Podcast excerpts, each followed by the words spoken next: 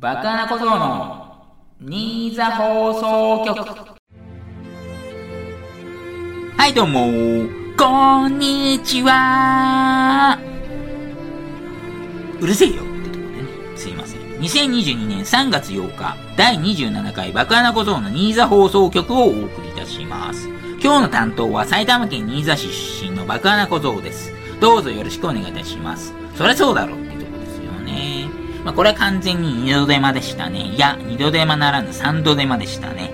なんていう、こんな、なんていうこともありますが、まあ、最近は私、ダービースタリオンというね、ゲームをやっておりまして、まあ、競走馬育成シミュレーションというところなんですかね。まあ、通称ダビスタですよ、ダビスタ。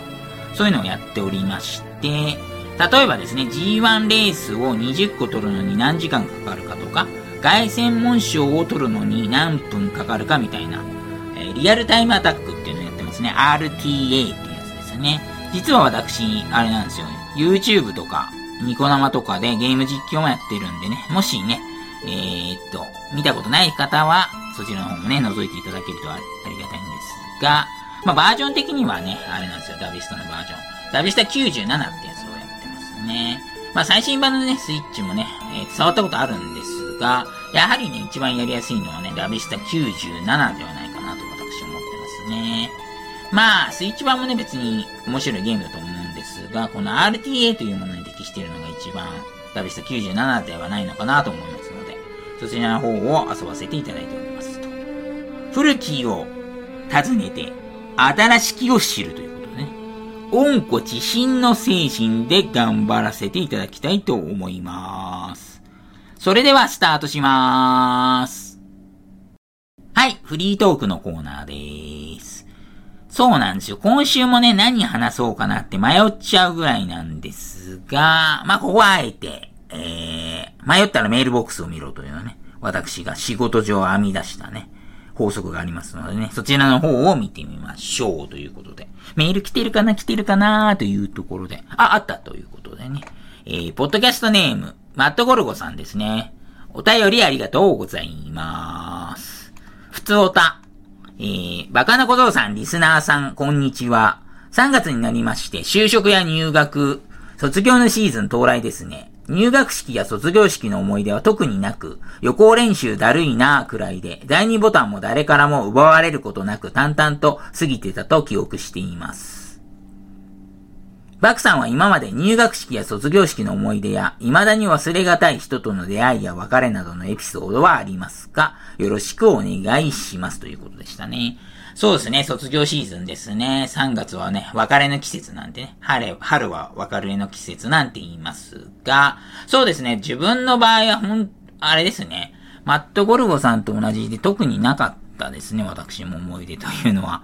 まあ、小学校の入学式から振り返ってみます？まあ、これはね、本当に覚えてないですね。多分6歳ぐらいなんで、まあ、近所の〇〇くんと一緒に行ったという感じです。じゃないですかね。親ももちろんいましたが。で、卒業式ですね。卒、小学校の卒業式も別に特に、私いじめられてたとか、まあ、一人ぼっちってわけじゃなかったんですけど、あの、地域のね、サッカークラブ入ってて、同じサッカーチームにいたメンバーとかもいましたから、でもなんかあれですね、今振り返るとその卒業アルバムってあの自由に書ける欄みたいなのあるじゃないですか。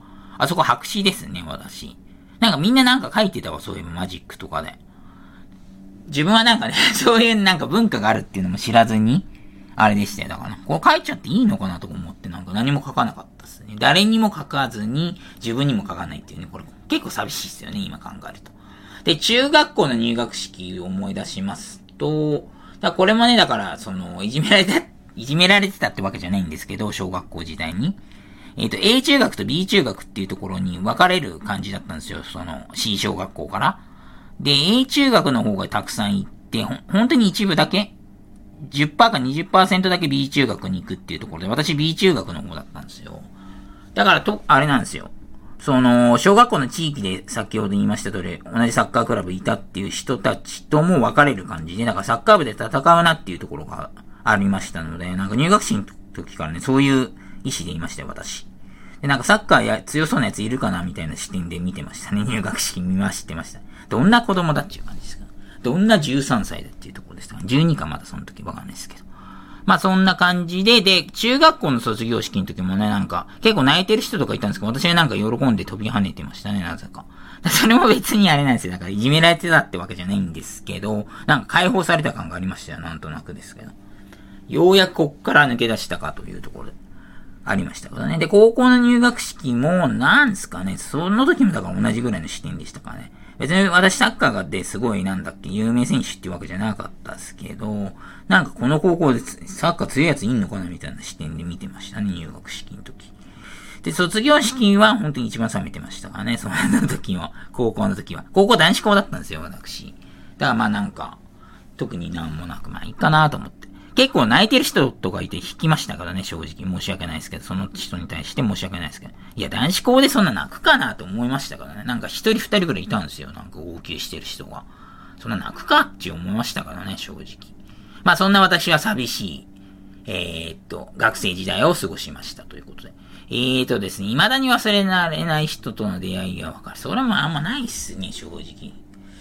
うん、正直あんまりないんですが、これはね、まだ出したことない話なんですけど、社会人2年目ぐらいの時同じプロジェクトになった、えー、っと、社会人1年目の新人のね、女性の方いて、これ、結構関係が複雑なんですが、えっ、と、自分がいた会社って小さなソフトハウスだったんで、まあ IT 業界だったんですけど、その結構有名企業さんの新人さんなんですよ。だから、立場上は向こうの方が上なんだけど、まあ、なんだろう、社会人としてはこちらの方が先輩という感じな関係だったんですけど、その人は本当に明るくて可愛らしい子でね、なんか忘れられないような感じをしますね。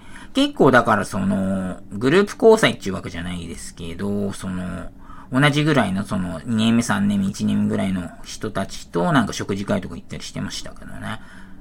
1ヶ月に1回じゃないな、さすがに。2ヶ月に1回ぐらいですかね。ちょっと無理して高い店行きましょうよ会みたいなのやってました。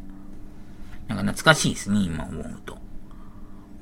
そんなのがありましたが、まあ、その、特にね、何もなく、その後進展とか特になくっていう感じですからね。はい。ということで。ちょっとね、寂しい人生の不正を送ってたなと私は思いますけどね。もうちょいね、なんか、なんだろう、凶暴化してもいいかなと思いますね、自分自身が。別に、あれですよ。襲うっていうわけじゃないですけど、もうちょいなんか、なんつうの？野生、野生味を出してもよかったかなと思いますけどね。まあいいや、そんなこんなで、えっ、ー、と、この話題はじゃあ終了させていただきますね。まだあるの？普通歌まだありそうですね。じゃあ行ってみます？じゃあ。えっ、ー、と、ポッドキャストネーム。あれ何これ？空白ですね。まあ、匿名希望さんですかね。スペースさんでいいですかね。スペースさんどうも。メールありがとうございます。普通歌のコーナーということでね。パカラパカラ。ご無沙汰しております。キングカメハメハです。毎週末、空の上から中央競馬を見守っていますということ。競馬会には、有馬記念が終わり、毎年1月5日に行われ金杯だったり、日本ダービーが終わり、新馬がデビューする6月であったり、様々な節目がありますと。この2月にも藤枝 調教師含め7名の調教師が定年を迎え引退され、3月になり、新人調教師や新人騎手がデビューいたしましたということですね。競馬の話題なんですかね。藤枝調教師ってこれ間違ってますね。藤沢和夫でしょだってこれ。ダビスタの話と繋がっちゃったじゃん。まあいいや、それは置いといて。そこで44歳で JRA 新人騎手としてデビューされた爆穴小僧さんに5つの質問を用意いたしましたってこと。なるほどね。これなりきれってことだよね。これキングカメハメハだから。いいでしょう、行こう。クエスチョン1。騎手を目指したきっかけはということですかね。えっ、ー、と、背が低かったからですということですかね。背が低くて、まあ、運動神経もそこそこ良かったからですということですかね。クエスチョン2。目標とする騎手はどんな騎手になりたいかということで。まあ、新人ってことだよね。ということで、横山のりひろ騎手ですかね。大先輩、横山のりひろ騎手。のりさんですね、のりさん。えどんな騎手っていうところで、まあ、横山のり騎手みたいな、そうですね、人気に関係なくね、思い切った騎乗をできる騎手になりたいですね。クエンショさん、趣味特技好きな芸能人はということですか？えー、趣味はゲームですかね？まあ、ゲームって言っても結局競馬ゲームばっかりですけどね。えー、特技は子供の頃サッカーやってますんで、リフティングぐらいはできます。好きな芸能人は、乃木坂46の与田祐希さんですね。3期生与田ということでね。まあ、小柄で可愛らしい方ですよね。はい。クエスチョン4。起乗してみたい過去の名馬は、なるほどね。うん。サイレンス鈴鹿ですかね。えっ、ー、と、大逃げでね、えっ、ー、と、最後粘って勝つような馬で、まあ、大差勝ちも多かったですね、もちろん。逃げ馬ですので。そのなんか一人旅っていうのを味わってみたいですね。クエスチョン5。競馬の魅力とは？ということでね。競馬の魅力はやはりですね、えっ、と、血統が紡がれていくところですかね。えっ、と、新聞とか競馬新聞とか見たりとか、血統表を見たりして、えっ、と、知ってる馬の名前がね、血統表に出てるってことですよね。だその父、その今いる馬の父親の馬、父親が走ってる時代も知ってるとね、これ。血統が紡がれていくっていうのもね、味わえるんじゃないかと思います。で、さらにその、父親が走ってた時の記憶であったり、感動であったりがそのままね、引き継がれていくというね、これは素晴らしいスポーツというか、ブラッドスポーツって言われてますけど、素晴らしいものではないかなと思います。爆穴小僧騎手、ありがとうございました。応援してますということで。こちらこそありがとうございました。取材はお疲れ様ですということでね。まあ、とりあえずなりきってみましたが、ネタ後のコメント。なあ、爆穴、実は俺、キングカメハメハじゃない。東京都練馬区のビッグウェスト40 45だって。ははは、お前だったんかっていうとこですけどね。っていうか、東京都練馬区本当なのかな、この人。たまに最近結構あれでね、一致化したメールくださいますよね。まあいいや。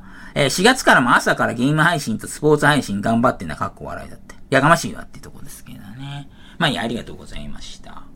ということでね、まあフリートークと言いつつもね、普通オターメールに頼り切ったあれですね、構成になってしまいましたね。まあ正直に言いますよ、私、嘘ついちゃいましたよ。話すこといっぱいあるんですけど、みたいなこと言いましたけど、ないんで、こちらのね、普通オタの方でね、フリートークで賄ってるというとこですけどね。フリートークに賄ってるというとこです。まあいいや、そんな感じで、このコーナー終了しまーす。姉さん事件です。レブロンがおじさんなのに56点決めたみたいです。でも自分はレイカーズの試合見ないので、全く試合を見ませんでした。申し訳ございません。爆穴小僧のネーザ放送局。新座市の秘密。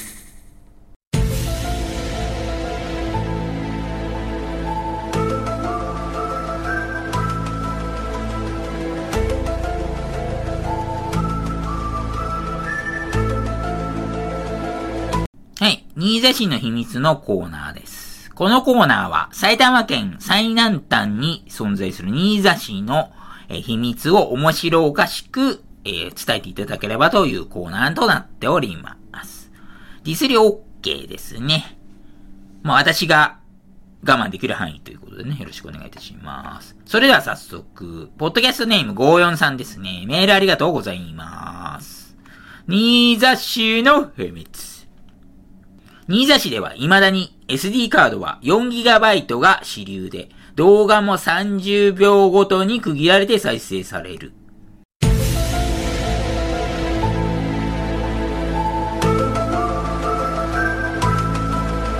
そんなことあるかい？と言いつつもね、これあれなんですよ。まあそんなことはないんですけど、なんかね、最近回線がね、繋がりづらいような気がするんですよね、Wi-Fi の。まあ、都会よりは田舎ってやっぱ繋がりづらいと思うんですよね。あ、でも逆もあるか。都会だと混みすぎて。まあ、よくわかんないですけど。まあ、そういうのあると思いますけどね。はい、次。え、ポッドキャストネーム543ですね。メールありがとうございます。新座市の秘密。新座市の駅前は、酔いど、酔いつぶれの人だらけの一文字が夜な夜な作られている。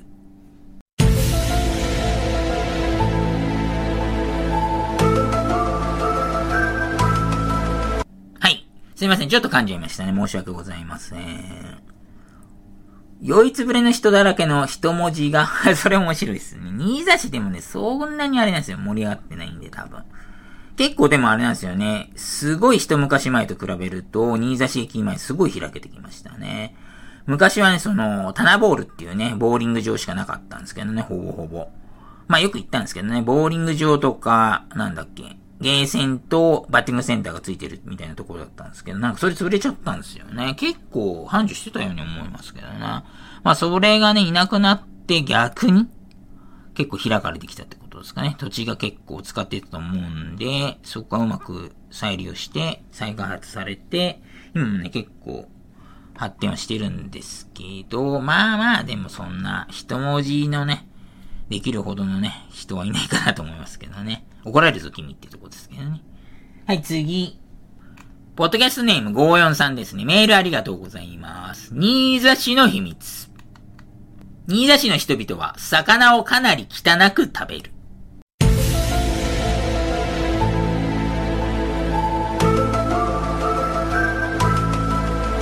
ということですね。まあ、埼玉県は海ないですからね。まあ、魚あんま食べる文化ないって、おいおい怒られるぞっていうとこですけどね。私はね、結構綺麗に食べるんですよ、実は。不器用だから下手そうじゃないですか。なぜならあれなんですよ。全部食っちゃい戦法っていうのがありまして、まあ、皮とか残さないで、皮とかね、目玉とかも全部食っちゃうと、ほんと綺麗に食べたように見えるんで、骨しか残りませんので、結構ね、私綺麗に食べるんですよ、実は。まあいや、そんなそんな感じということで。えーと、最後ですかね。えーと、ポッドキャストネーム54さんですね。メールありがとうございます。新座市の秘密。新座市の人々は小銭を探すために基本的に下を向いて歩いている。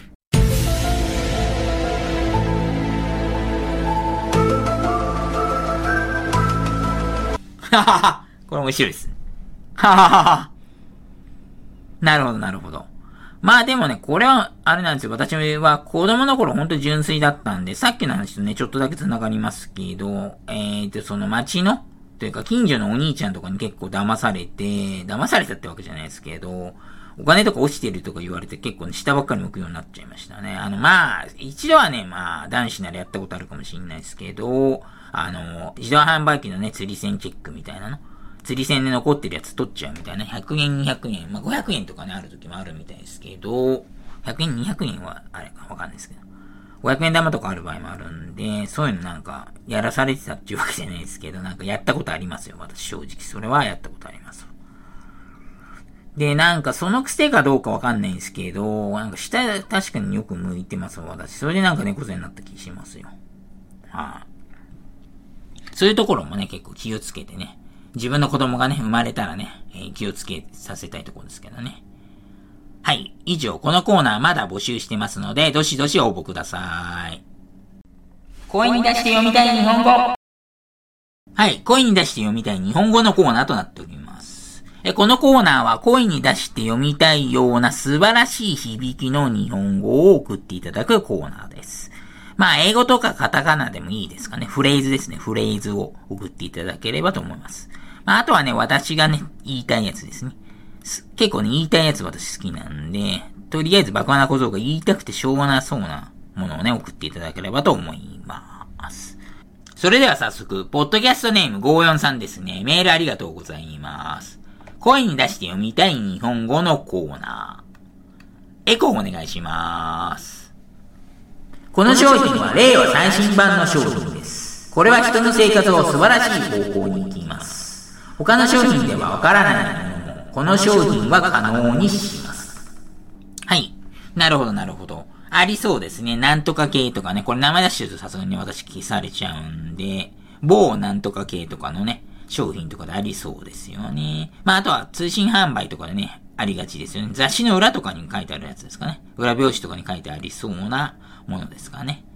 なるほど、なるほど。これはうまいですね。まあでもね、ちょっと声に出して読みたいっていうところではないですけどね、正直。はい、次行きます。ポッドキャストネーム543ですね。メールありがとうございます。声に出して読みたい日本語のコーナー。エコーお願いします。VTuber は似顔絵が動いているだけです。はい、なるほど。まあ VTuber というものをね、私よく知らなかったんですよね、実は。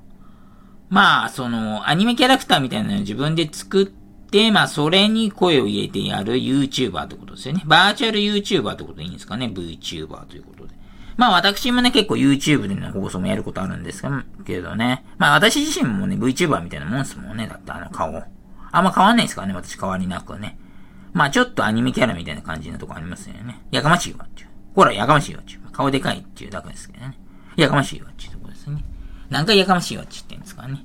まあ、そんなこんなで、次行きたいと思います。